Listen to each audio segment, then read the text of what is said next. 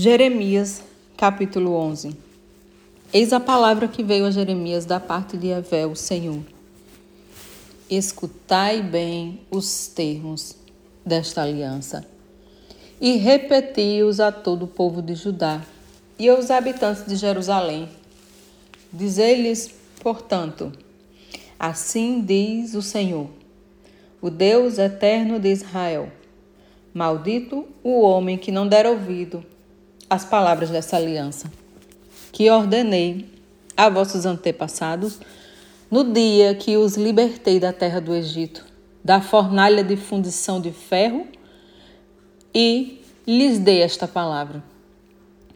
Ouvi a minha voz e fazei tudo de acordo com o que vos ordeno. Assim sereis o meu povo, e eu serei o vosso Deus. Assim, confirmarei o juramento que fiz aos vossos pais, de dar-lhes uma terra que jorra leite e mel, exatamente a terra que possuis hoje.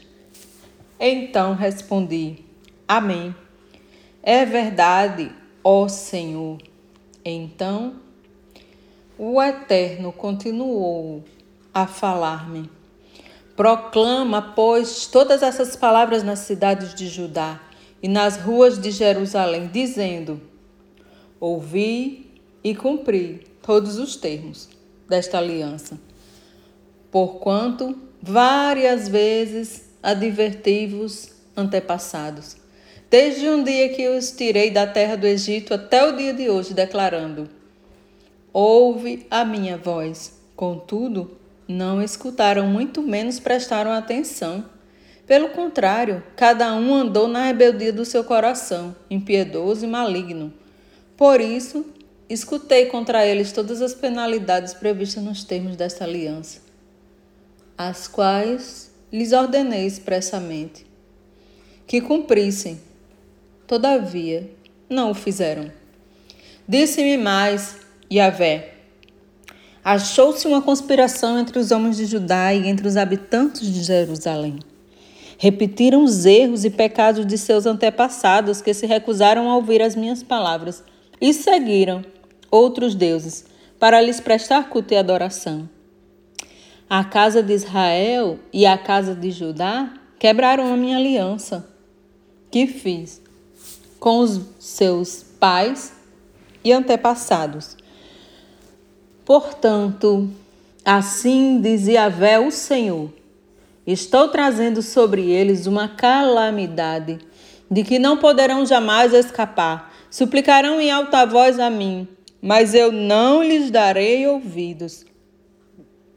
Então, as cidades de Judá e os habitantes de Jerusalém irão e clamarão aos deuses a quem eles se devotaram e queimarão incenso. Estes, no entanto, de modo algum os livrarão quando vier o dia da calamidade se abater sobre eles. Os teus deuses são muitos e variados, tão numerosos quanto as suas cidades, ó Judá. E os altares que tendes construído para queimar incenso, aquela coisa vergonhosa e abominável chamada Baal, são tantos quantas são as ruas de Jerusalém. Quanto a ti, Jeremias, eis que te ordeno que não te coloques em oração a favor de nenhuma pessoa deste povo, tampouco clames ou levantes súplicas e petições por eles, porquanto eu não os ouvirei quando rogarem a minha, quando rogarem a mim na hora da desgraça. O que a minha amada faz no meu templo, cheia de intenções enganosas? Porventura os teus votos e as carnes que consagraste haverão de evitar o castigo que se avizinha contra ti? Poderás então seguir exultando em meio ao prazer que tendes com o mal que praticas? O Eterno te chamou de oliveira verdejante, ornada de belos e bons frutos mas com o estrondo de um grande tumulto ele arrasará em meio ao fogo, e todos os seus ramos serão que, quebrados. Porque o Todo-Poderoso dos Exércitos, que te plantou, pronunciou contra ti um castigo em forma de calamidade, por causa do grande mal que a casa de Israel e a casa de Judá praticaram, e assim acenderam minha cólera. Quando queimaram incenso a Baal, fiquei sabendo, pois, ó Senhor, fiquei sabendo, pois o Senhor me revelou, o Eterno. Tu me fizeste entender as suas ações. Mas eu era como um cordeirinho manso que se leva à matança.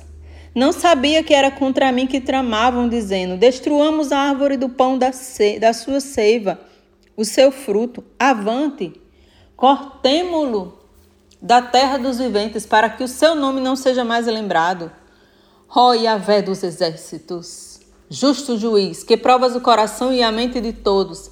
Espero, portanto, contemplar a tua santa vingança sobre eles, pois diante de ti depositei a minha causa e petição. Em vista disso, assim respondeu Yahvé, em relação aos homens de Ananote que procuram uma maneira para tirar minha vida ameaçando. Não profetizes em nome de Yahvé, para que não encontres a morte em suas mãos, em nossas mãos, para que não encontre a, a morte em nossas mãos. Por isso, assim diz o Senhor dos Exércitos: eu os punirei severamente, os moços morrerão pela espada, seus filhos e filhas morrerão de fome e não ficará sequer um remanescente, pois farei vir sobre toda a população de Ananote enorme desgraça. Sim, eis que aquele será o ano do grande castigo.